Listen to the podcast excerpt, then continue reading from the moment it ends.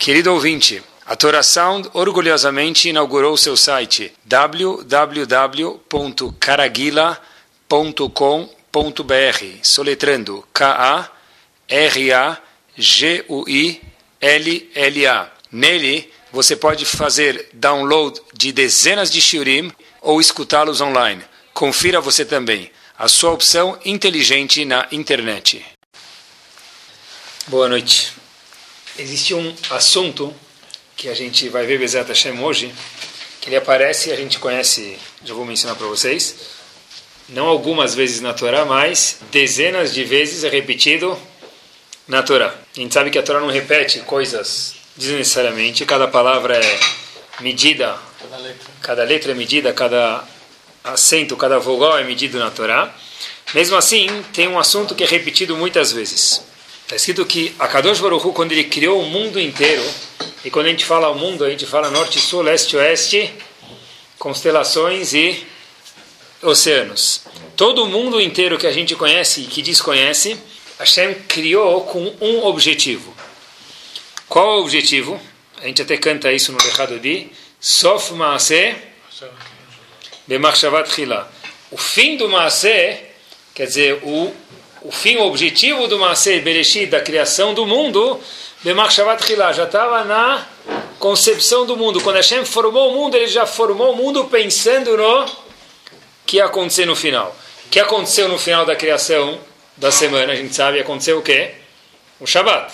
Dizer, Hashem criou o mundo inteiro, a semana inteira, vamos dizer, os seis dias, para que pudesse chegar no sétimo dia, que é o dia do Shabbat.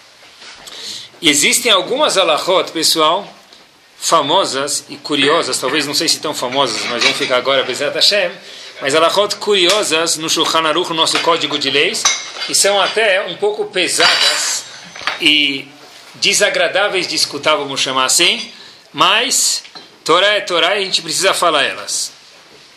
Alahá é o seguinte, aparece, vou falar duas ou três somente, no Shulchan Aruch, o Shulchan Aruch, o Código de Leis é dividido em quatro, quatro livros, vamos dizer. O Helek, a parte chamada Yoredea, é um dos tomos do Shulchan Aruch. E lá, no Siman 119, Alahá 7, aparece uma Alahá. Vamos dizer, que tipo de Eudi pergunta ao Shulchan Aruch, nosso Código de Leis, não pode mais ser acreditado? Por exemplo, eu quero perguntar para algum Yehudi, olha, Habibi, essa carne, ela é kasher ou não? Pode acreditar nele ou não pode? Normalmente a gente diz que pode. Por exemplo, a pessoa chega na casa dele.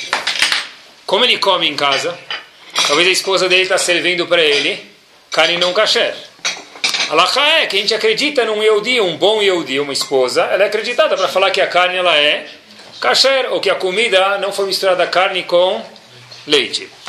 Mas tem algumas pessoas que perdem o título de poder acreditar neles. Quem são? Por exemplo, uma pessoa que faz idolatria. Um Yehudi que faz idolatria, e eu falo, eu não sei se essa carne é kasher ou não. Ele fala, pode acreditar em mim, doutor, que essa carne é kasher. Então as palavras dele, ou nada, são exatamente a mesma coisa. Outro. Ah, aqui saiu a dúvida. Outro Yehudi que infelizmente não dá para acreditar nele também, é um Yehudi que faz Averot, prestem atenção, por rebeldia, não por prazer. Se eu como Big Mac por prazer, então talvez eu possa até ser acreditado, porque na verdade eu sei que está errado, mas minha barriga fala mais alto do que o meu cérebro. Mas eu como, uma, eu como um hambúrguer requentado de ontem que não é kasher. Não é por prazer. É só para mostrar que kasher é besteira, por exemplo. Então, ou qualquer outro tipo de haverá. Então, um Yehudi que não faz, que faz as averot, não por prazer, mas por rebeldia contra Hashem, também, se ele vem testemunha para a gente falar essa carne é kasher, a gente não acredita nele. Quer dizer, por enquanto vimos dois, duas categorias. Alguém que é rebelde mostra, eu quero mostrar que a Torá é besteira, que ele faz por rebeldia. E a segunda pessoa que a gente não pode acreditar nele para nenhuma lahá é um Yehudi que faz idolatria. Agora tem uma outra lahá que parece um pouco difícil de acreditar, está no mesmo Siman do Shulchan Aruch, no mesmo código de leis. A gente vai ver agora. Uma pessoa que profana Shabbat em público, essa pessoa não pode ser acreditada para nenhum assunto de cachuto. Por exemplo, se uma pessoa é, se uma pessoa vem, ele sabe que é Shabat. Então, a gente vai ver um segundo. A pessoa sabe que é Shabat. Ele vai lá e ele fala: Olha, mesmo que o rabino tivesse aqui, eu não estou nem aí. Apertar o botão do elevador no Shabat não é tão grave, mesmo que não pode, mas ele fala que não é tão grave, ele aperta na frente de 10 Eudim. Essa pessoa, se vem em casa e fala que essa carne é kasher, se eu tenho alguma dúvida da carne, eu não posso acreditar nele. Ou se ele vem testemunhar algo muito importante na corte, no Bedin, ele é um edo, um testemunho, não vale absolutamente nada as palavras dele. Quer dizer, a pergunta é por quê? Uma pessoa que faz idolatria, dá para entender porque é um pecado capital? Uma pessoa que, que ele faz, ele faz todas as verodas da Torá, ele não está nem aí por rebeldia. Dá para entender? Porque ele está falando, a Torá para mim é besteira. Então é óbvio que eu não posso ter crença no que ele vem contar para gente. Mas por que uma pessoa que não cumpre Shabbat, mesmo que é por prazer, não por rebeldia, publicamente, essa pessoa está com status agora de judeu apagado, está com status ruim, não posso nem acreditar nele. Se ele tocar no meu vinho não fervido, esse vinho tem que ir da onde? Da garrafa para a pia. Então a pergunta é por que isso? É forte demais. Alguém que faz idolatria dá para entender, mas alguém que não cumpre Shabat? Para isso a gente precisa do exemplo que uma vez o Hafetz Haim contou. Hafetz Haim conta que havia uma vez um indivíduo que vendeu mercadoria, vendeu mercadoria, e também comprou mercadoria. Ele tinha uma lojinha e comprou muita mercadoria, vendia, comprava, vendia, até que uma vez os fornecedores dele vieram cobrar a mercadoria que tinham vendido para ele. Eles vêm na loja, eles vêm a loja fechada. Começam a ficar preocupados, falou, puxa vida, será que o deu calote na gente? Aí fala, não, poxa vida, talvez agora é festa judaica, talvez Leavdil é festa junina, talvez é fim de ano, talvez é férias. Ele fechou, fechou, fechou. Quando que o fornecedor de fato vai ficar muito preocupado? Diz o quando ele vê uma placa de pano ou uma placa de metal em cima da lojinha, lá na parte superior ou na frente daquele murinho, passa-se o ponto.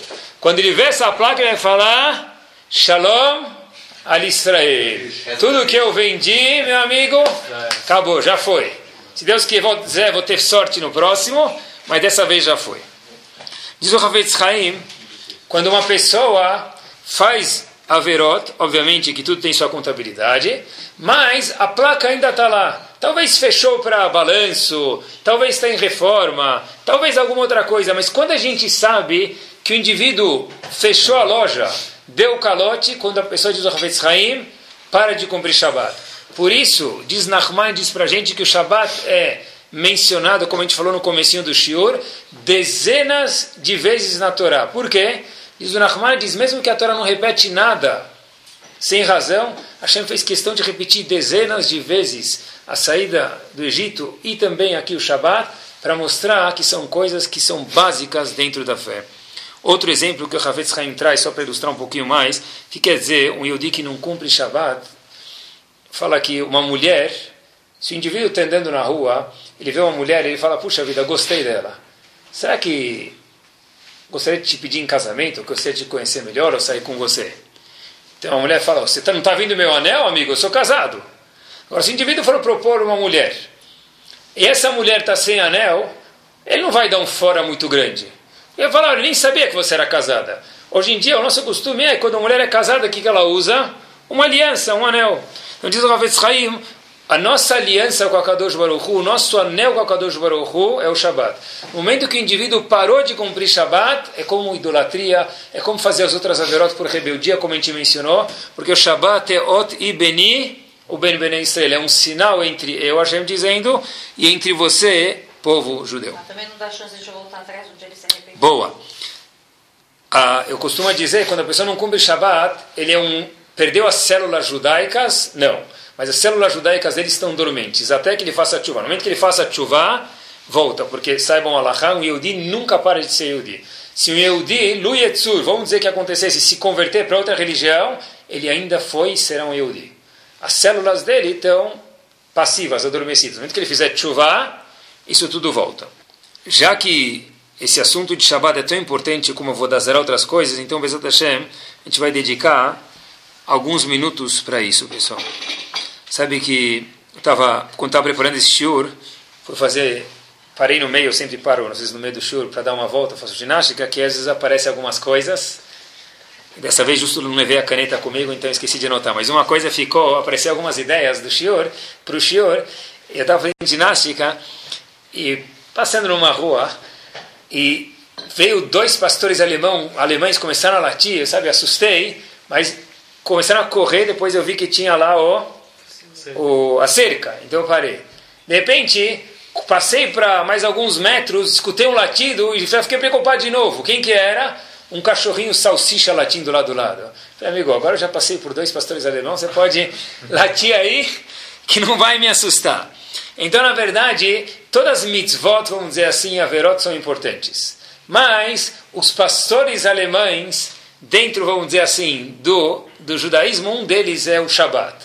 O resto, é, obviamente, que é importante, mas talvez não é o outro, não é o sinal, é o salsicha, vamos dizer, apesar que sim é importante. Então vamos dedicar o nosso shiur, a Bezat chama o sinal entre nós e a Kadosh Baruch Hu, que é a Shabat. Uma lahá interessante que a gente vê no Shabat é o seguinte, por que a gente não coloca tefilin no Shabat? Está escrito na Allahá, a razão que a gente não coloca tefilin no Shabat é porque o homem Yehudi tem que ter constantemente consigo dois sinais. Um sinal é o Brit Milá, que ele tem, e o outro sinal é o tefilin, que o tefilin também é chamado um sinal. Porém, o Shabat é um sinal tão forte que isenta que se coloque o, o, o. Por quê? Porque no dia de Shabat, o Yehudi já tem o um sinal consigo. Então o Brit Milá é um sinal. O segundo sinal o Shabat. Não precisa colocar no Shabat ou Yom Tov porque eles são chamados sinais. Só para a gente ver qual que é a força que o Shabat tem. A Gemara até traz, pessoal, uma opinião. A Gemara em Sanedrin, página 74a, traz para a gente uma opinião para a gente entender o que quer dizer lo aleno profanar o Shabat, Hilul Shabat. A gente sabe que o Rav, que desvendou todos os segredos do Zohar, é chamado Rav Shimon Bar Yochai ele tinha um filho chamado Rabi Lazar. Rabi Lazar, filho de Rabi Shimon Bar Yochai, diz que se uma pessoa vê um Yehudi indo profanar Shabbat, essa pessoa, não interessa agora se ela é assim, mas essa é uma das opiniões no Talmud, se essa pessoa volta, vê um Yehudi indo profanar Shabbat, a pessoa tem que matar essa pessoa para que Lo ele não chegue a profanar Shabbat. Quer dizer, o valor da vida é tão grande. A gente faz tudo para salvar uma vida. E ao mesmo tempo diz Rabelazar que se eu vejo um Yehudi voluntariamente, que sabe o que é Shabbat, indo profanar o Shabbat, eu tenho que matar ele para dar o mérito dele de não fazer, entre aspas, haverá de Hilul Shabbat lo aleno. Para que a gente entenda, pessoal, o que quer dizer de verdade Shmirat Shabbat, cuidar do Shabbat, e lo aleno o contrário. E talvez daqui que aprendeu o Stipler a conduta dele. Rav Yaakov Kanievski, mais conhecido como Stipler, Zecher Tzadiv de Braha, tem uma história, não sei se é tão conhecida assim, mas talvez seja, a cunhada dele é chamada Rabbanit Greinman. Ela é irmã da esposa do Stipler. E contam, ela contou que o Stipler quando foi na Sibéria, foi preso e foi no exército, o comandante falou para ele que um dos dias que ele ter que trabalhar seria Shabbat. O Stapler falou: será que tem alguma forma de eu trocar esse dia de trabalho por outro dia? Ou terá alguma condição que eu poderia fazer? O comandante falou: sim, tem uma condição. Você tem aqui na nossa frente duas fileiras de soldados aqui na Sibéria. Se você atravessar de um lado para o outro esse túnel, esse corredor, em português a gente chama isso de corredor polonês, e você ir do começo ao fim, quando você chegar do outro lado, eu te isento de trabalhar todo e qualquer Shabbat. O Stiper falou, eu aceito.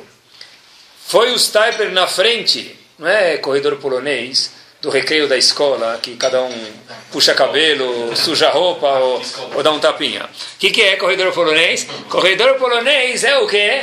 É com soldados mesmos, inimigos antissemitas. Conta ela que o Staiper rezou para Hashem, falou, Hashem, por favor, me ajuda, colocou a mão na cabeça e atravessou um, dois, dez, vinte, quarenta, sessenta soldados. E quando o Stipler chegou do outro lado, ele caiu no chão, desmaiou e ninguém ajudou ele a levantar. Depois que ele acordou, anos depois o Stipler contou essa história. E ela estava contando o que escutou da boca dele. Perguntaram para o Stipler, você saiu, o fato é que hoje você está vivo, mas qual foi o seu sentimento? Como você se sente agora?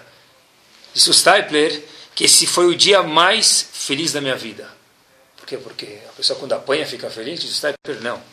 Porque eu tive o zehut, o mérito de me esforçar em prol do Shabat para não lo aleno vir a fazer Hilul Shabat. Onde a gente entende que, uau, eu tive o mérito. Obviamente que ele preferia nem apanhar, provavelmente, mas se esse foi o custo da pessoa não fazer Hilul Shabat, ele falou, para mim isso valeu. E quando eu escutei essa história, eu fico. É? Arriscou a vida. Arriscou a vida dele. Para ele, Hilul Shabbat, ele entendeu, como a gente falou no começo do Shur, que uma pessoa que tem, não cumpre Shabbat, essa pessoa que está com as células mortas de Yehudi, até que ele faça chuva. E às vezes, quando eu escuto isso, às vezes me questiono a mim mesmo como pode ser que às vezes a gente chega a avacalhar, me permitam o linguajar no Shabat, por conveniência. Se uma pessoa quase que deu a vida dele até o fim do cabelo como eu posso, por conveniência, subir de elevador? Principalmente se eu moro no andar baixo. Que, que razão do mundo tem eu de subir de elevador no Shabat? Quando uma pessoa, por exemplo, vai num hotel, agora tem férias, e tem um monte de perguntas, é porta eletrônica, etc e tal. Então você aconselha com alguém antes de ir no hotel, ah, não, não imaginei as perguntas. É verdade, não dá para saber as perguntas, mas chegou lá, liga para alguém, pergunta como que faz com a chave eletrônica no hotel, como faz com a porta eletrônica. Lembra se o Stepler deu a vida dele quase, é um fio de cabelo para cumprir Shabat no exército, que provavelmente ele era isento de fazer tudo isso, como nós, por conveniência, podemos escorregar um pouquinho no Shabat? Então, Rabino, como faz com a chave eletrônica? Então tem um monte de alahot, eu posso depois explicar quem quiser, e for lemacê, se for prática, como fazer com a chave eletrônica, como fazer com a porta eletrônica. A porta eletrônica é mais fácil, vou falar rápido. Nesse caso em específico, tá bom? Só nesse caso, não, não para pegar lá para outros casos, pode pedir para um outro um não Yehudi entrar na frente com a porta eletrônica, a porta automática, né? Ah, que ele tá. vai e a pessoa segue ele. Não quer dizer que todo caso pode pedir para um goi, não, não falei isso. Nesse caso específico, na porta automática, pode falar para um não Yehudi ir na frente e você passa logo na cola dele e atravessa a porta. Pode pedir explicitamente para ele. Mas ah, tem outras perguntas que eu não imaginava que ia ter. Então pergunta para alguém. Mas eu cheguei e já estou aqui. Liga. Liga e pergunta. Shabbat é tão importante, é o sinal. Eu até lembrei agora, outra vez eu estava, fui uma vez para o Rio dar um seminário, eu dormi no hotel Shabbat, era Shabbat o, o Shior, eu dormi no hotel lá perto de onde, de onde se dá do Shior. E aí eu cheguei, era o Shabbat, e eu vi que tinha luzinhas no quarto. Só que eu, peguei um quarto, estava justo perto da escada, mas passava embaixo de, de quem? Sensor. Do Santo Kadosh Sensor. Então não dá para mim sair do quarto. Então o que eu fiz? Eu pedi autorização para a moça lá que estava na gerente, lá na portaria. Eu falei: olha, é Shabbat, tudo. Eu estou vendo, não vai dar tempo de dar manutenção. Será que eu podia colocar um durex em cima do sensor? Que aí o meu sensor não vai ligar e aí não vai ter problema de, de, de Shabbat. O indivíduo fala, a senhora falou: tudo bem, o senhor tira amanhã à noite? Eu falei: tiro. Então eu coloquei o, sensor, o durex, aí eu voltei para casa. E no dia seguinte, Shabbat de manhã, eu vejo o cara da manutenção lá com escada, trocando lâmpadas e tirando lâmpadas. E eu fiquei olhando assim, tirou lâmpada, colocando. Ele falou: me desculpe, senhor, já, já trocou todas as lâmpadas algumas vezes e viu que nenhuma lâmpada está acendendo aqui. A gente deve ter dado um curto, não sei porquê. Obviamente eu tinha feito o curto, né? Não é o curto, eu só coloquei um durex em cima e não esqueceram de avisar o pessoal da manutenção. Tá bom? Eu não avisei, eu pedi autorização, depois eu fiquei quieto. Mas, tem saída para tudo e saídas fáceis. Mas, para prevenir problemas graves, o areno de Hilul Shabbat. E por que, que a Kadosh Baruch Hu, de fato, estabeleceu esse sinal Shabbat com a gente? Por que justo o Shabbat? Porque a Hashem escolheu dar um dia da semana para a gente. Eu vi uma história que aconteceu com Shlomo Amelech, com o rei Salomão, e talvez se ilustra para a gente, não aconteceu no Shabbat, mas talvez a mensagem do Shabbat aqui atrás. Haviam três sócios, três comerciantes, que estavam viajando juntos, eles eram Yehudi. Chegou Erev Shabbat e estavam com muito dinheiro, só que era Shabbat, o que iam fazer? Esconderam dinheiro num buraco e só os três sabiam. Foram passar Shabbat, Motzei Shabbat eles voltaram para ver aonde estava o dinheiro. E de repente, abracadabra, mafishi, o dinheiro, pluft, desapareceu. Então eles voltam lá Motzei Shabbat, não veio o dinheiro. E obviamente que só os três sabiam, então um começou a acusar o outro. Você deu golpe, você deu golpe, eu dei o golpe, ele deu golpe, eu dei o golpe. Falaram, sabe o que? A gente mora na época de Shlomo Melech, mora perto dele, vamos questionar o mais sábio dos homens. Foram para Shlomo Melech, falaram, olha, a gente tem uma pergunta, a gente queria que o senhor ajudasse a fazer um inquérito aí, ver quem que roubou o dinheiro, porque era muito dinheiro. E foi um dos três, ninguém mais sabia. Obviamente que Shlomo Melech era muito sábio, então ele respondeu uma pergunta com outra pergunta. Shlomo Melech aconteceu uma vez, enquanto que ele né, era rei, que é chamado Shlomo Melech, o rei Salomão, que Aconteceu o seguinte caso, ele queria a opinião desses três comerciantes. Então, eles falaram, vamos lá, pode falar, a gente responde. Vieram dois jovens de Shlomo Melech que fizeram a seguinte questão. Haviam dois jovens e se comprometeram de casar um homem com uma mulher, enquanto já jovens. De repente, passaram-se anos e anos e anos, e esse homem, essa mulher, esse garoto, essa garota não se viram mais. Até que a garota ficou noiva de um outro homem, e ela lembra da promessa dela para o primeiro, primeiro jovem. Então, falou: Olha, puxa vida, eu estou noiva com você, meu querido, mas eu lembrei de uma promessa que tinha feito para outra pessoa. Então ela pegou, viajou para uma cidade longínqua a procurar aquele indivíduo que ela tinha feito a promessa para o jovem lá, o garoto.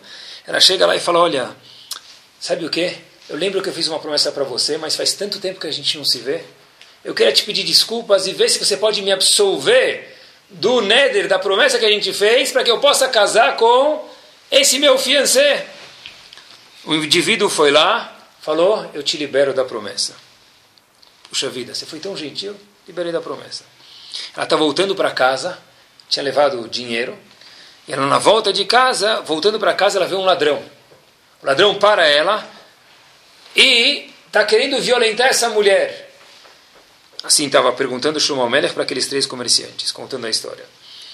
Então eu falo, olha, a mulher falou, por favor, não me violenta, eu pego todo o dinheiro que eu tenho aqui com você, que é o dinheiro que eu tenho, está comigo, eu dou para você, ladrão, por favor, só não me violenta, eu quero casar, eu quero casar íntegra, eu não quero ser violentado antes do casamento, obviamente que nem depois também. Só me deixa eu voltar para o meu noivo sem me molestar. O ladrão ficou comovido, disse Shlomo Melech, os ladrões de antigamente não são que de hoje, ficaram comovi ficou comovido e falou para a mulher, você pode ir embora, eu não vou nem te violentar e nem tampouco pegar o seu dinheiro. Perguntou Shlomo Melech, não se fazem mais ladrões como antigamente. Perguntou Shlomo Melech para os três comerciantes quem é o verdadeiro herói. A garota, que foi cumprir a palavra dela e foi pedir anulação da promessa antes de casar com o noivo, ou aquele jovem que anulou a promessa da noiva, ou o ladrão que não pegou o dinheiro e não violentou a moça. Então o primeiro comerciante falou: Olha, eu tenho uma opinião. Minha opinião foi que a garota foi muito tzadeket, porque ela foi procurar o garoto para não violentar a palavra dela. Puxa vida, uma mulher que cuida tanto da palavra assim, essa mulher é a mulher mais virtuosa da história. O segundo indivíduo falou que não. Foi o jovem. O jovem, ele agiu sem egoísmo. Ele podia falar: como assim você vai casar com ela? Com outro menino? Olha como você é bonita, você prometeu para mim próprio que você ia casar, então obviamente que você tem que casar comigo. Ele falou: olha, ele agiu sem egoísmo, falou: tudo bem, se você já sou um noivo, está liberado nossa promessa, não tem problema nenhum.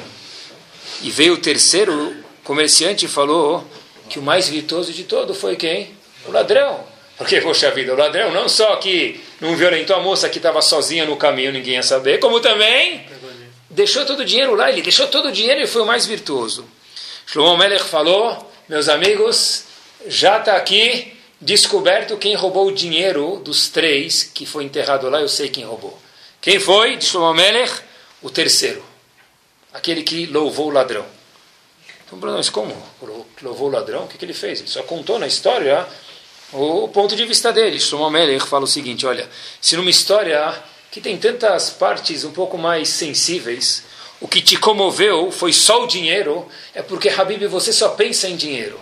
Isso que te comoveu, o ladrão que não roubou o dinheiro, que foi o mais esperto. Então, nesse caso, foi você o ladrão.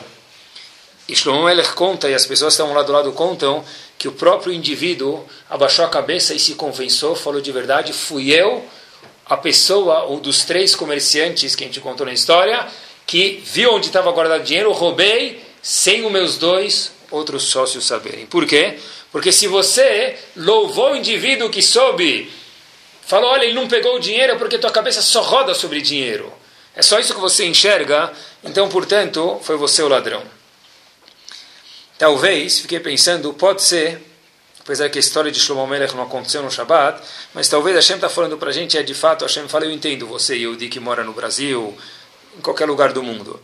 Durante a semana, entre o trabalho, entre a sociedade, entre as obrigações, entre o personal trainer, entre as festas, entre tudo que tem, a pessoa fica pensando muito no eu, meu físico, meu material, meu fornecedor, minha nota fiscal, receber, pagar, etc e tal.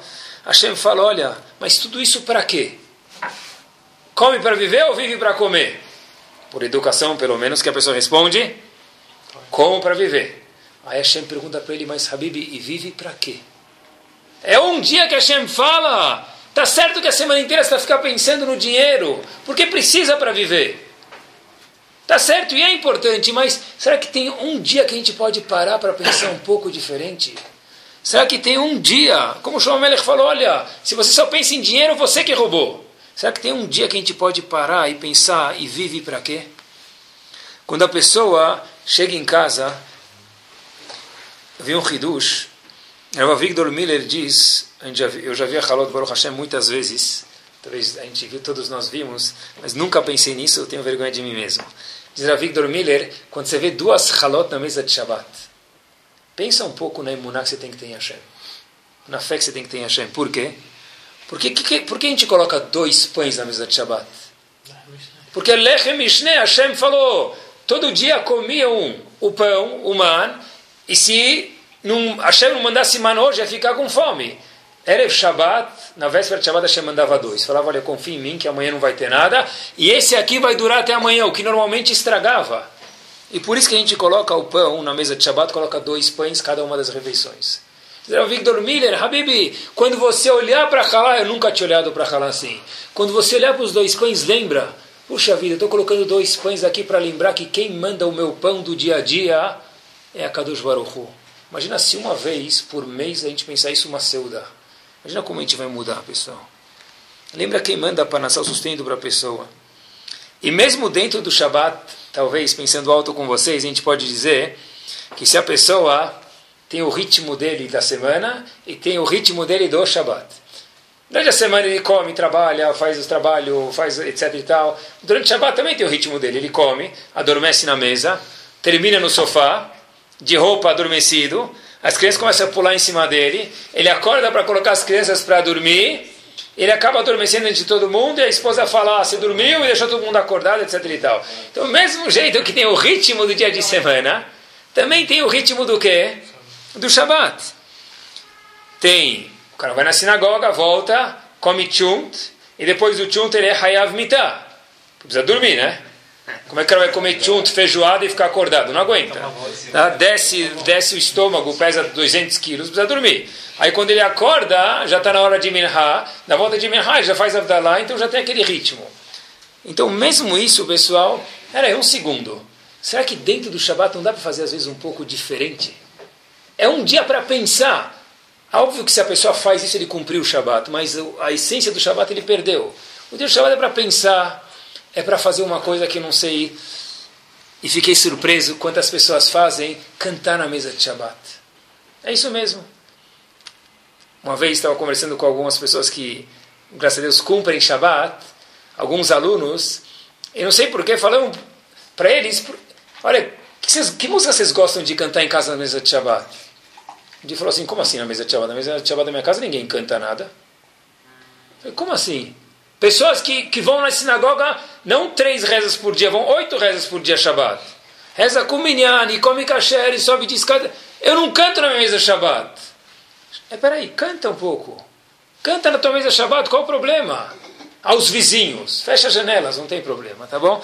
Canta na mesa Shabbat, deixa os filhos falarem, deixa, deixa as coisas, pelo menos de vez em quando, o Shabbat é para ser um dia diferente, porque se a gente entra no mood de Shabbat, e faz exatamente a rotina do Shabat, então talvez a gente também perdeu a essência do Shabat.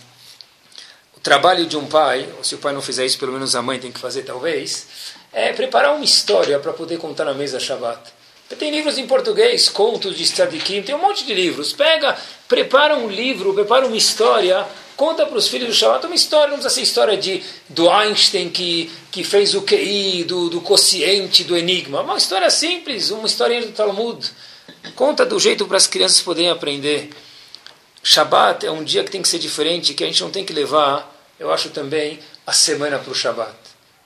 O certo seria levar o Shabbat para a semana, mas pelo menos o que não deve fazer é levar a semana para o Shabat. Porque é, é muito. É difícil, mas talvez relativamente é fácil fechar os negócios no Shabat. Mas no pensamento é difícil. E pessoal, volto a dizer, e a gente pode olhar isso na, na, na, sinagoga, não, Deus me livre, não são todos assim, tem muitas pessoas que a gente vê que não são assim, e são pessoas, maiusculamente falando, virtuosas. Mas algumas pessoas, a semana inteira, perguntam qual é o papo deles. Não sei, mas no Shabat é sempre o mesmo papo. Quanto está o dólar? Quanto está a ação? Quanto está o euro? Habib, hoje justo não, vai, não tem, tem mercado de dólar no Shabat? Não tem. Ação? Não tem. Porque justo hoje precisa perguntar. Se o cara fosse, o cara do teu lado fosse uma pessoa que faz adivinhações, talvez valha a pena fazer a verá, vai. Ele vai falar tudo que você já sabe, vai chutar o chute dele que sabe que não vai dar em nada. Então, o Shabat, igual a pessoa fecha os negócios, será que a pessoa já se esforçou para fechar os negócios?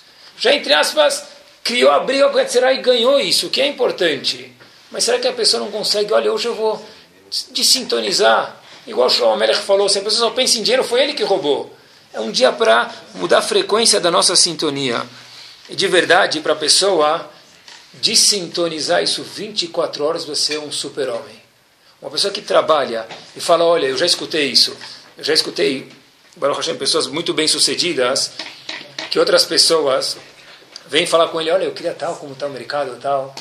O indivíduo fala com respeito, sem vergonha ao outro, mas com orgulho, fala, hoje é Shabbat, me procura amanhã, eu te ajudo. Isso é uma bomba de uma lição. Puxa vida, olha, um indivíduo tão grande assim, com tantas lojas, com tantos clientes, Hoje é Shabbat, acabou, eu não vou falar sobre negócios. Isso é uma coisa que a gente precisa trabalhar. Sobre Tzedakah pode? Sobre Tzedakah está escrito no Hagi pode. Mas, obviamente que a pessoa pode falar, olha, hoje eu quero que você venha, eu, pode falar, se a pessoa se incomoda muito, ele pode até falar, olha, olha, Allah é que pode, mas por você vem me encontrar domingo ou sábado à noite me liga, tal, eu quero, mas me liga na minha casa ou me procura a tal hora. Pode, mas Allah é que pode, tá bom? Porque coisas de mitzvah pode. Por outro lado, a pessoa tem que pensar, de verdade, eu volto a repetir, como se a pessoa de fato se esforça tanto para fechar a loja, ainda mais, por exemplo, Yom Tov. Às vezes Yom Tov a pessoa, quando já é para abrir, já é feriado nacional de novo. Sim. Não é? Então você, se esforçou para fechar. E os teus clientes falam de novo, meu, que, que, quantos feriados judaicos já tem? Sobrou algum dia para trabalhar? Então você se esforçou tanto de verdade, se programou em pagamento, e secretária, e secretária eletrônica para avisar os clientes aproveita para mudar o canal da cabeça também. Eu vi umas curiosidades, entre parênteses, de Shabbat. A comida dos Ashkenazim é chamada chulent. De onde vem a palavra chulent? Já ouviram falar?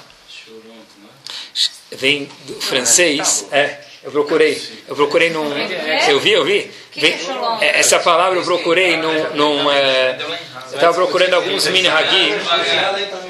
Em francês é chamado chaud. O que é chaud em francês? Quente. Lentement, que quer dizer o quê? Devagar. Chaud lent é esquentar devagar. Eu vi esse costume, essa palavra apareceu a primeira vez que eu vi num lugar, quer dizer, não, não, não, não tinha nascido ainda, 1300. Ela é tracked back lá para 1300 lá atrás. Cholont é cozido devagar. Herring não tem, herring não tem, herring não tem. Não sei de onde vem. Deve ter um costume profundo, mas não sei. Herring, vodka. Tá bom? Sabe que na reza de Shabbat, olha que curiosidade, viu uma coisa uma vez no Malbim, é um dos comentaristas sobre o Torá e o Tanakh, ele comenta um pasuk que é parte da tefilá de Shacharit de Shabbat. A gente diz, na Amidah de Shacharit, da manhã de Shabbat, Gambi Menuhato Lo Ishkenu Arelim. Inclusive na Menuchá, no dia especial que a gente descansa, Lo Ishkenu Arelim. Pessoas que não são Eudim, não vão descansar nesse dia. E olha que, olha que bárbara essa observação. O Malbim diz o seguinte: o dia de descanso dos Eudim é diferente, mesmo não as alachot, o dia. Diz ele, os Ismaelim, os árabes descansam na sexta-feira. Os Notzrim, os cristãos, descansam no domingo. Gambim no Ható, diz o Malbim, inclusive no dia que eu, a Kadosh Baruch Hu, disse, escolhi para vocês descansarem, eu não vou deixar outros povos descansarem. Que é o Shabat, que é o dia que só a gente descansa. Talvez outras religiões que provêm dos Yehudim, então também descansam. Mas as religiões antigas, a gente vê que são religiões que não têm o mesmo dia que a gente, porque Hashem falou, esse dia é um presente especial para Bnei Israel. Não tem nenhuma religião que tem isso. É porque aí vem dos Yehudim, né? Entendeu? Mas, uh, tá? Não, não pode falar. Tem um presente, a Kadosh Baruch está falando para a gente, é um presente especial para Bnei Israel, inclusive o dia que a gente cuida. Eu vi um... E Ramim falou para a gente, mais do que a gente cuida o Shabat, a Kadosh Baruch cuida da gente. Teve uma história que aconteceu, dois israelenses, eu sei que não faz diferença o nome, mas a história é assim, então eu faço questão de contar. Um era chamado, As, é, chamado Asaf e outro Boas Friedman, dois Yehudim. Foram escalar, obviamente tem israelenses em todos os lugares, né, inclusive Bahia, todos esses lugares. Então foram um lugar no Peru chamado Pico de Alpamayo. Nunca tinha ouvido falar, li numa reportagem isso no, no jornal judaico-israelense eh, americano. Eles foram escalar e teve uma avalanche. Quando tem uma avalanche, todo mundo está escalando, obviamente, que sofre as consequências. Então, haviam 21 grupos, 21 indivíduos nesse grupo, melhor dizendo, inclusive outros israelenses, e todos eles faleceram naquele dia, exceto esses dois irmãos, Asaf e Boas, que não escalaram no Shabat, porque eles sabiam que Shabat não é um dia de se escalar. Ramim falou para a gente que aquela pessoa que cuida o Shabat, mais do que ele cuida o Shabat, o Shabat cuida de nós e de Bnei Israel. Faz algum tempo atrás, alguns anos já, talvez talvez oito anos atrás, fui fazer uma, uma pergunta de Allah, alguém perguntou uma pergunta de Alachot Shabbat, e eu não sabia, era uma pergunta complicada, e tem muitas coisas que eu não sei, obviamente era mais uma das coisas que eu não sabia. Eu fui perguntar para uma pessoa, essa pessoa falou o seguinte, olha, eu vou te mostrar um documento que dá para fazer, uma alahá de Shabbat. Ele falou, vem no meu escritório tal hora. Eu fui no escritório dele. Ele falou, olha, eu vou te falar uma coisa. Nesse caso, dá para fazer alguma brecha em relação a Shabbat. Porém, ele falou, olha, eu vou te mencionar três pessoas desta comunidade e vou te contar uma coisa em comum. Falou, tal pessoa, tal pessoa, tal pessoa. Eu falei, o que, que tem em comum? Não sou daqui, não conheço. Ele falou, olha, você não conhece, mas eu conheço. Todas essas pessoas eram muito bem sucedidas. E hoje não são mais. E eu vou falar para você por quê. O olho dele estava quase saindo para fora, assim, de veracidade que estava saindo a coisa, com uma convicção plena. Todas essas três pessoas trabalhavam no Shabat. E perderam tudo. Porque o Yehudi tem que entender que Ot e Beni, o Ben Bene Israel. O Shabat é um sinal, é a placa de, passa-se o ponto, como a gente falou, é o anel, como a gente mencionou no começo do Shur, do que? Da mulher casada. A mulher casada anda com anel. A pessoa que está lá na loja não escreve passa-se o ponto. O Yudi que cumpre Shabat é o Yudi que está com as células ativas. Uma pessoa lá no que abre a loja passou dele despercebido o fato que Imekora Berachá, que o Shabat é a fonte da bênção. No momento que a pessoa trabalha no Shabat, ou entre parênteses, deixa de trabalhar no Shabat, é difícil, mas ele acha que ele está perdendo por não trabalhar no Shabat, falta para ele uma colher de xarope chamado dose de emuná, dose de fé dos Baruch Porque eu tenho que saber que quanto mais a gente cumpre Shabat, mais brachá vai vir. Cada vez que eu pegar duas halot, olhar na frente e falar, puxa vida, olha, eu estou fazendo a brachá nos dois pães para lembrar que é Kadosh Baruch que manda a minha parnassá e não sou eu que comando ela. A Gemara conta em Shabbat, obviamente que fala sobre Shabbat, na página 119, que havia um Rav que perguntou para Rav Ishmael qual é o zehut das pessoas terem osher, riqueza, dentro de Israel, dentro de Israel. Respondeu Rav Ishmael no Talmud, dentro de Israel, porque eles separam o Maser, eles dão o Maser para os Leviim, levam no Betamigdash.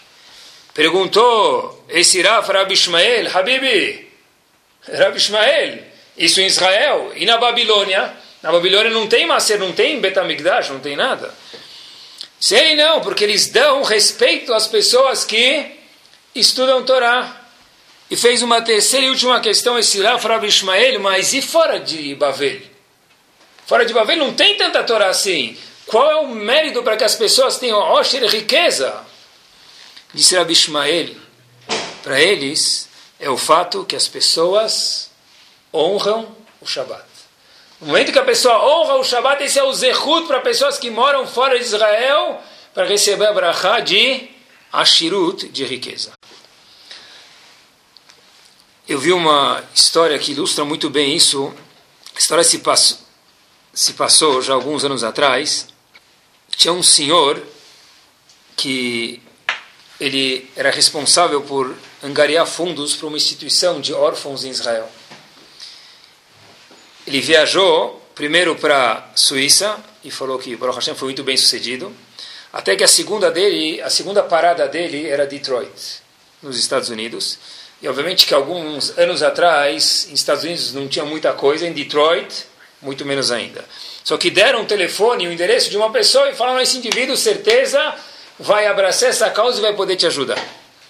Ele bate na porta, chega com um táxi, lá está o endereço, e fala, olha, escutei teu nome, escutei falar bem de você, você conhece a nossa instituição, eu queria saber se você podia ajudar. Ele chega lá, o nome de indivíduo era Barrow, ele vai lá, e começa a conversar com esse indivíduo e vê que esse Barrow é um comerciante, mas ele tinha um vasto conhecimento de Torá.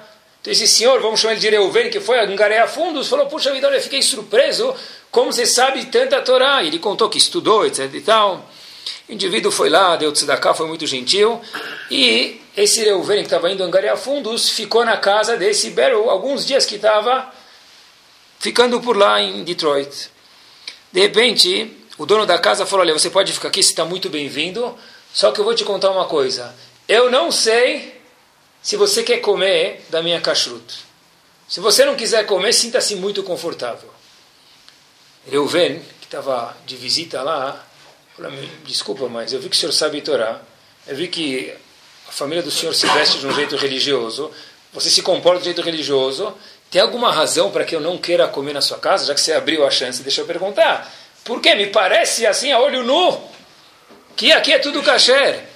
Disse Barrow o seguinte: Eu hoje moro aqui, mas antes morava na Europa, mais precisamente no Stettel, num bairro da Polônia.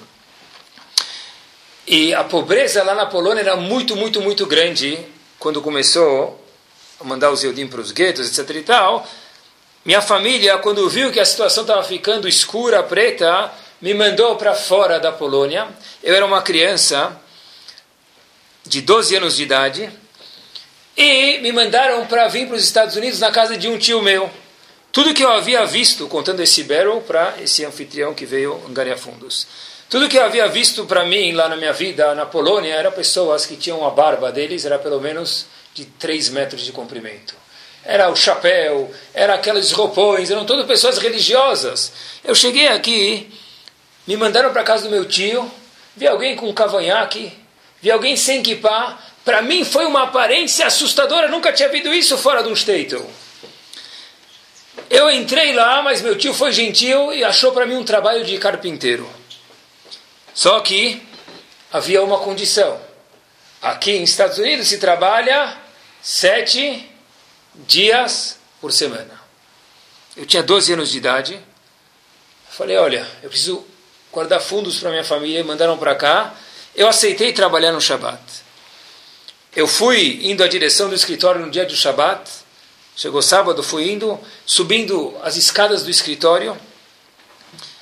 E quando eu cheguei lá em cima, logo entrando na sala da secretaria onde eu ia trabalhar no Shabat também, me veio a imagem do meu pai falando: Beryl, não esquece quando você for para os Estados Unidos de pelo menos manter o Shabat. Quando aquela imagem apareceu na minha cabeça, eu não consegui mais trabalhar. Eu voltei correndo, desci as escadas, fui para casa e eu sabia que talvez eu perder meu emprego, mas a promessa que eu fiz para o meu pai eu queria manter. E Baruch Hashem, depois daquilo, como você pode ver, Hashem me mandou brachá e me sucedi muito bem nos negócios. E o Reuven estava olhando para aquele berro e falou, mas o que, que, tem a ver isso com o kashrut? Disse ele, olha, eu não sei se ele comer na minha casa.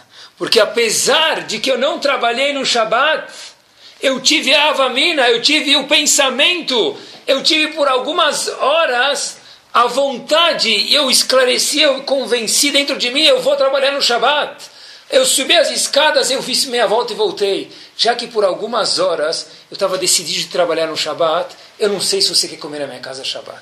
Isso, a ideia que tem atrás da história, pessoal, é que uma pessoa falou, puxa vida, se passou dentro de mim o pensamento de trabalhar Shabat, tem algum erro dentro de mim. Obviamente que o indivíduo, estamos falando de uma pessoa de 12 anos que no fim nem trabalhou o Shabat, dentro da Laha não tem nem pergunta. Mas só para a gente entender o que quer dizer trabalhar Shabat, não é só não trabalhar, é mudar a frequência, é, ondas médias, ondas curtas dentro da cabeça. É de sintonizar, falou já Shabat, se eu fechei meu negócio, se eu, entre aspas, estou deixando de faturar reais, milhares ou milhões, ou que sejam bilhões, melhor ainda, puxa vida, será que eu não consigo mudar o, minha sintonia? Baruch Hashem, a gente não tem corredor polonês como o Stipler tinha, a gente não precisa trabalhar Shabbat, e Baruch Hashem, talvez todos, ou grande maioria dos Yehudim do mundo, não perdem emprego se não trabalharem Shabbat. Não só isso, como a gente tem elevador de Shabbat aqui no bairro, de cada dois prédios, um talvez tenha já elevador de Shabbat, de acordo com a Allahá, elevador de Shabbat, não é só isso. Hoje em dia, Baruch Hashem tem abajur de Shabbat. Já viram? Kosher lamp, você vira ele, fica aberto, fica claro, você fecha ele, escurece. Né? Tem geladeira que você chama alguém para desconectar, para não ligar a luz no Shabat. Antigamente, a gente sabe que não pode escovar o dente com pasta normal no Shabat, tem que ser pasta líquida. Antigamente, onde tinha pasta líquida? Você quer pasta líquida? Pega o voo da Elal, faz 12 escalas, vai para Israel, compra a pasta líquida e volta. Pede para alguém que está indo comprar, um favor de comprar uma pasta líquida, aquela triangular verde lá, que parece forte, a pessoa come, parece cândida, não é? Aquele lá mata todos os micróbios, tá bom? Então cuidado para não matar a pessoa também. Pessoal, hoje em dia, Baruch Hashem, o que, que tem? A pessoa vai na farmácia aqui na esquina, a Kadosh Baruch Hu deu o zehut para gente, close-up vermelha, verde, vai lá, com dois reais azul. Verde não tem, você tem razão. Azul, azul e vermelha. Dois reais e trinta centavos, três reais. Como que a pessoa pode ousar fazer Hilul Shabbat e escovar os dentes com pasta normal? Eu vi uma coisa curiosa. Tem um instituto em Israel chamado Zomet. E a pedido dos Rav Shlomo Zalman Auerbach, Zechetzad Vekadosh Bracha, fazem 100 unidades de carrinhos de golfe para pessoas, Loreno, que têm impossibilidades de se locomover, conforme Allah pede. Quer dizer, olha as Loreno que a gente nunca conhece que ninguém precise disso, mas só para a gente entender as facilidades que tem hoje em dia, as, os benefícios do Baruch Hashem que a gente tem para poder cumprir Shabbat. Para ah, poder andar no Shabbat de, de formas que um doente poderia usar esse, esse carrinho de golfe para se locomover de um lugar para o outro. Para que a gente entenda quantas coisas a tecnologia, é, para uma pessoa que dói que está doente, tem opções, mas longe de nós. Mas para a gente entender, pessoal, o que para que a gente daqui a pouco talvez de fato vai ter vai ter igual tem elevador de Shabbat vai ter bondinho de Shabbat trenzinho de Shabbat no bairro né? Primeiro minhar sai antes é. tá bom? Mas a ideia que tem, meus queridos, é o seguinte: tem um Nisayon, tem um teste que ainda não inventaram nenhuma. Só para terminar, tem um teste que ainda não inventaram nenhuma solução. Tem uma palavra que Erev Shabbat, ela vira uma palavra feia. É chamada Shekia. Shekia não é comida japonesa.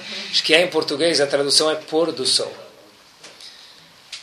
Quando chega esse horário chamado pôr do sol, não se pode mais fazer nenhum trabalho. As pessoas se confundem, faço questão de esclarecer isso aqui em público, que não tem 18 minutos depois do pôr do sol para descer de elevador. Está errado isso. Essa lambuja, que se talvez tem, é depois do horário do acendimento das velas. É Os horários do acendimento das velas é 18 minutos antes do pôr do sol. No momento que chegou o pôr do sol, é proibido de acordo com a Torá, fazer toda e qualquer melachá. Esses 13 minutos é através de um goi fazer uma melachá para mitzvah, se for num caso que já é drabana. Em outras palavras, é um caso muito curto. Talvez levar um sidur para uma sinagoga que não tem sidur através de um não yudi. Tá bom? Pronto, um caso para vocês. Fora isso, não pode descer de elevador, não pode ligar o telefone, não pode ligar a luz, nem além de acender a vela de Shabbat. Quer dizer, quando a pessoa vê que é o pôr do sol, acabou. Cinco minutos antes, no máximo, do pôr do sol, já não pode mais fazer nada. Mas a vela é 18 minutos antes disso. A vela é 18 minutos antes do pôr do sol. Não depois do pôr do sol, não tem mais 18 minutos. Então tem que tomar cuidado que esse teste ainda, a tecnologia não inventou um jeito, por enquanto, de mudar o pôr do sol para mais longe. Não dá para entardecer ele, atardar ele. Então, pessoal, tem que tomar cuidado. Principalmente quando é inverno, que a pessoa... Não vou falar principalmente quando é inverno, quando é verão também. Shabbat começa às 8, o indivíduo está pronto desde as 6. 7h59 aparece 32 coisas para ele fazer. Justo ele descobre que não sei o que lá está desligado, que precisa ligar, que está ligado, precisa desligar. Então a pessoa precisa se cuidar, ela é Shabbat. Se Minha é às 5, planeja que vai chegar na sinagoga às 3 e meia. Ok? Precisa estar chama às 5, você vai estar lá. Tá bom? E no Shabbat é importante, os Gdorim falam isso para gente, deixar, existe um conceito chamado Onek Shabbat, ter prazer do Shabbat. Cada pessoa tem o Onek do jeito dela. Um indivíduo quer ler, outro indivíduo quer cantar, outro indivíduo quer ler e cantar. Cada pessoa tem que deixar as pessoas curtirem o Shabbat, desfrutarem o Shabbat.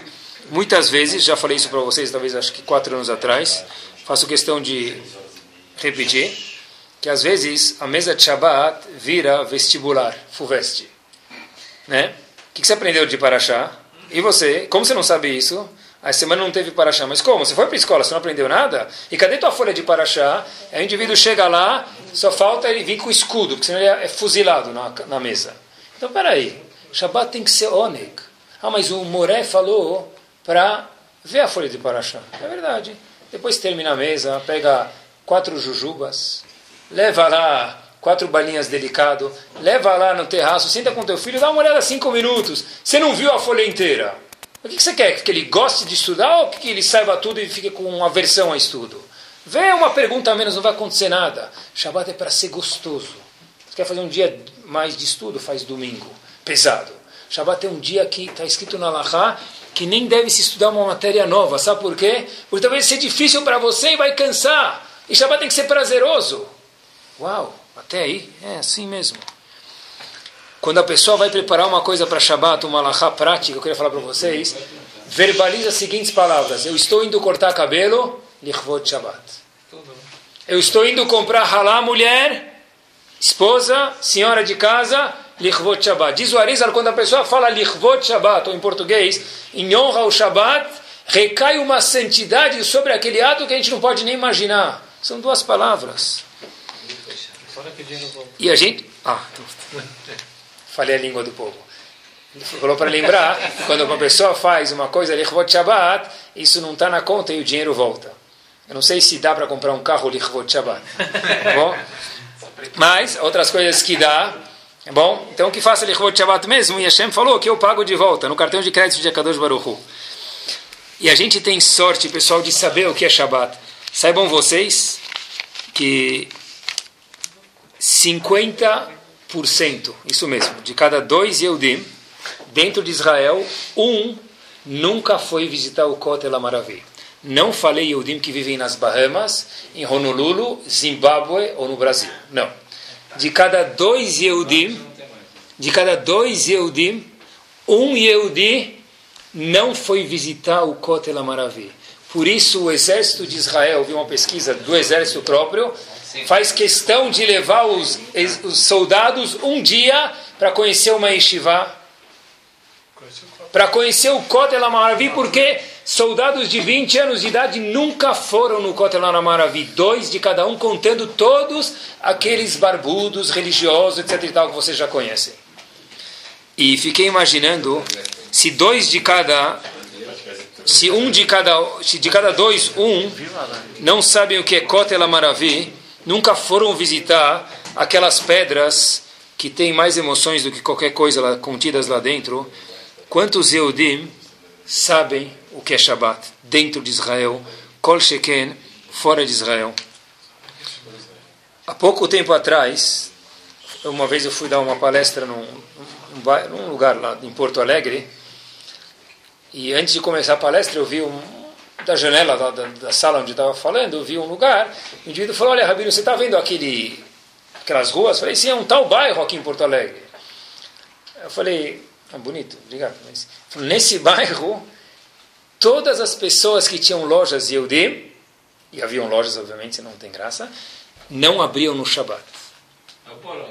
E hoje, não sei o que acontece mais naquele bairro ou em outros bairros.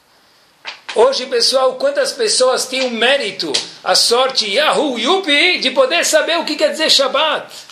Mesmo o Kiddush, tá? o básico que aprende na escola com duas halot lá, que faz aquela fantasia do Kiddush sexta-feira para as crianças verem.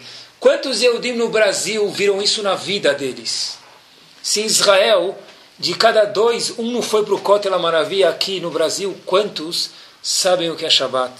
Depois que eu conheci algumas pessoas e li isso, eu, lembro, eu cada vez que faço o tefilá, eu tento lembrar que quando a gente faz no Shabbat, na Amidah Baruch At Hashem, de Mekadesh a Shabbat, a gente pede para Hashem santificar o Shabbat, eu peço para Kadosh Baruch Hu poder que a santidade do Shabbat fique um pouco mais visível para aqueles que nunca tiveram o mérito de ver o que é Shabbat. De saber um dia desligar o celular. Porque quem que não cumpre Shabbat consegue 24 horas desligar o celular? Quem consegue? Quem consegue dizer, não, eu só estou com o celular ligado para se me... Af... Não interessa para quê? Quem consegue, uma pessoa que não é Shomer Shabbat, quem é o, consegue desligar o celular? A pessoa mais rica do mundo é aquela pessoa que cumpre o Shabbat, que sabe apertar o botão off e fala, o celular agora você vai descansar. Quem manda hoje no dia sou eu, não é você. Motzei Shabbat, terminou o Shabbat, antes da Avdalah, Baruch Haudim em Kodesh Echol, Prim, verificando as mensagens da operadora. Pode ser. Mas Shabbat, quem manda no pedaço sou eu. Que Bezat Hashem, pessoal, a gente possa, de fato, colocar algumas das coisas que a gente aprendeu, de Lechem Mishneh, de falar, antes de fazer alguma coisa no Shabbat, eu estou santificando o Shabbat, e que a Kadosh Baruch Hu fala para a gente, igual que a gente se esforçou para ele, Shabbat é Mekora Brachá, Kadosh Baruch Hu mande Brachá para todos nós, para todos aqueles que cumprem Shabbat. Amém.